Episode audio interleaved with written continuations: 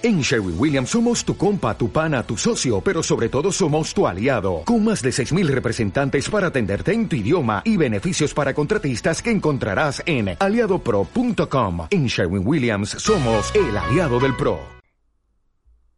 Hola, bienvenida, bienvenido un día más al podcast de Psicóloga y Humana, un lugar para escucharte. Mi nombre es Silvia y estoy aquí para hablarte hoy un poquito acerca de la importancia de conocernos y priorizar lo que de verdad nos importa.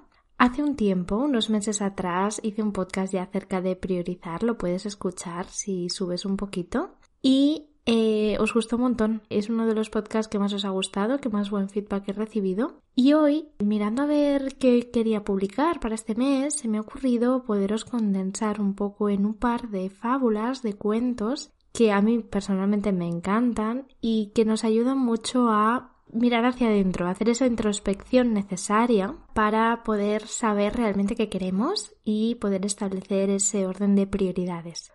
Por supuesto, cuando hablo de conocernos, hablo de conocer nuestros puntos fuertes y también todas nuestras sombras o vulnerabilidades para poder sacar el máximo partido ¿no? a, los primeros y poder modular el máximo posible nuestros eh, puntos más vulnerables. Entonces, esto por un lado. Por otro lado está esa parte de propósito, de deseo, de valores, en definitiva, ¿no? Aquellas cosas que por una razón o por otra a veces no podemos saber ni siquiera por qué, probablemente a raíz de todas las influencias que hemos recibido, pero que nos mueven de alguna forma, que para nosotros son cosas importantes, son cosas que nos motivan. Para poder conocer esto es importante entender cómo confluyen esa parte de nuestra personalidad con las cosas que hemos conseguido hasta este momento, qué cosas de verdad nos han hecho ilusión y por qué, qué valor hay detrás de eso.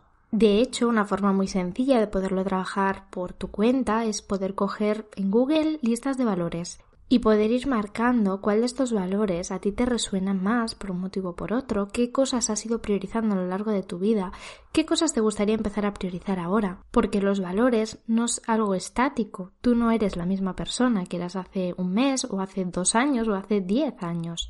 Entonces es importante ir revisando y ir viendo, ¿no? Que en este momento de tu vida, ahora, conforme a tus necesidades, conforme a tu economía, conforme a tu tiempo, conforme a, a lo que te gusta en este momento, quieres o no priorizar. Bueno, no voy a darle más bombo a este tema. Como te decía, tienes un capítulo entero en este mismo podcast hablando de cómo priorizar. Y ahora lo que voy a hacer a continuación es leerte dos cuentos, como decía, dos fábulas que tienen que ver con este tema y que me parecen preciosos y de los cuales estoy segura vas a poder sacar una reflexión que te ayude a entender y a conectar con esa necesidad de priorizar lo que tú decidas en tu vida. Bien, voy a empezar por uno de ellos. Yo le he llamado La jarra llena. Es un cuento cuyo autor la verdad no conozco porque hay varias versiones. Yo he hecho la mía propia, ¿no? Puestos a, a coger, a mí siempre me gusta darle mi propia visión y añadirle cositas a los cuentos. Podrás encontrar otras versiones de esta misma fábula por internet si buscas el frasco y las piedras o el bote y el profesor. Eh, yo como, como te comentaba lo he titulado La jarra llena y te voy a empezar a narrar esta historia. Esta historia empieza con una clase con muchos alumnos y un profesor sabio que quiso darles una lección. Para ello, un día llevó a clase una jarra grande, la puso sobre su mesa y cogió unas piedras bastante grandotas que fue colocando una a una dentro de esa jarra. La fue llenando hasta arriba y cuando terminó de hacerlo les preguntó a sus alumnos si creían que estaba llena. Todos dijeron que sí. Entonces el sabio profesor cogió una bolsita de piedrecitas y la empezó a vaciar dentro. Las piedrecitas iban llenando los espacios vacíos entre las piedras más grandes, de forma que pudo colocarlas todas también. En ese momento, un alumno dijo Ahora sí veo que está llena. No obstante, el profesor no había terminado. Cogió de debajo de su mesa una bolsita donde tenía arena, arena de playa empezó a volcarla dentro de la jarra y la arena se coló entre los huecos. Ahora, dijo el profesor, quiero que imaginéis que esta jarra es simbólicamente vuestra vida. Y estas piedras, las piedras grandes, son las cosas importantes de la vida, como podría ser la familia, la salud, los buenos amigos, cosas que cuando todo lo demás se pierde, todavía estarán ahí ocupando su lugar. Las piedrecillas representan otras cosas que también pueden ser importantes, como por ejemplo tu coche. Y la arena sería todo lo demás, todo aquello superfluo, pero que también ocupa espacio y por tanto tiempo y energía en vuestra vida. Si os dedicáis a llenar la jarra de arena, no habrá espacio para las piedras. Si perdéis vuestro tiempo y energía en nimiedades, nunca quedará espacio para las cosas que realmente os importan. Por eso, si queréis estar bien con vosotros mismas y queréis estar a gusto en vuestra vida, os invito a que podáis identificar cuáles son esas piedras grandes de vuestra vida y de qué forma les estáis dando espacio a día de hoy. Y por supuesto, igual de importante, identificar qué es arena en vuestra vida, cuál es esa arena que se cuela entre los huecos y se está llenando, os está gastando demasiado espacio por ejemplo, mirar redes sociales o, por ejemplo, perder el tiempo haciendo cosas para personas que no os aportan, ¿no? O que a día de hoy nos apetece compartir tiempo.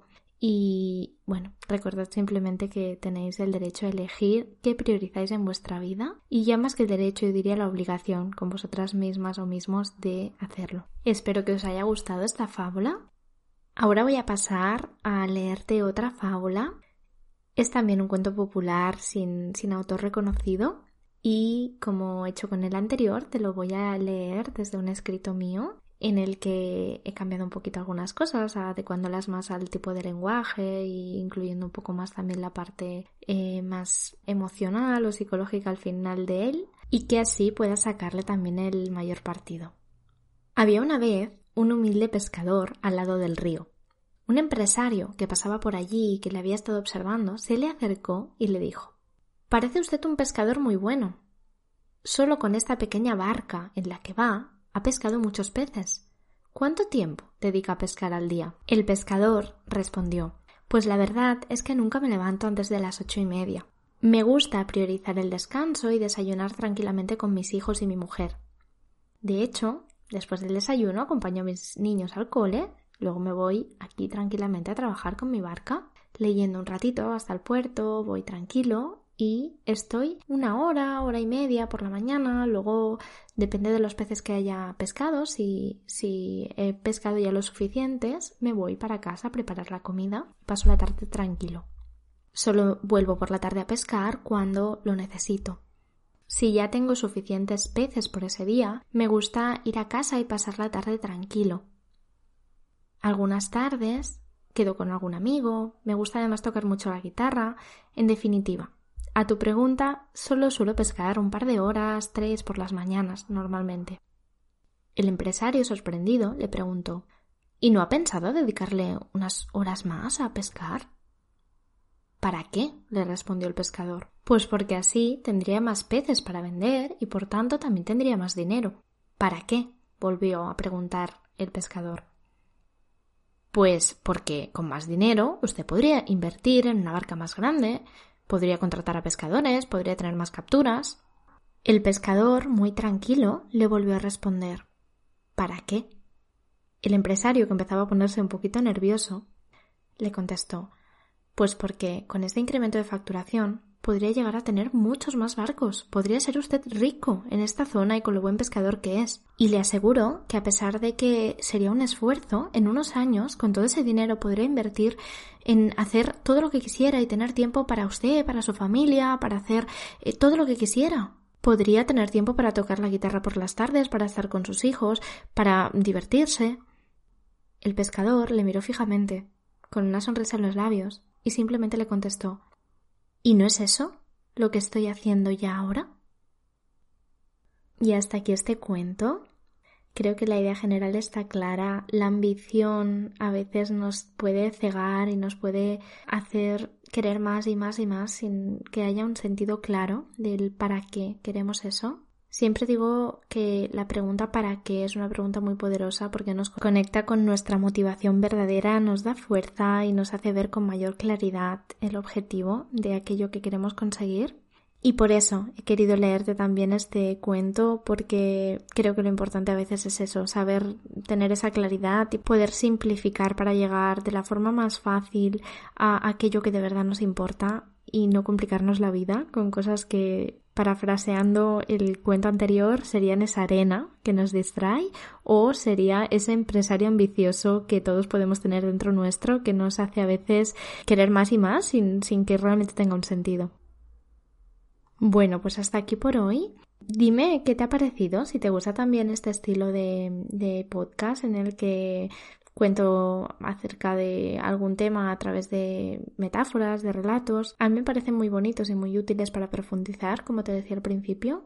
Y espero que tener presentes estas dos historias te ayude a, en tu día a día, priorizar lo que de verdad te importa para estar conectada y sentirte satisfecha o satisfecho con tu vida, ¿vale? Porque la clave es esa, es priorizar lo que de verdad te hace feliz en la vida. Yo creo que ese debería ser el propósito de cada uno de nosotras o de nosotros.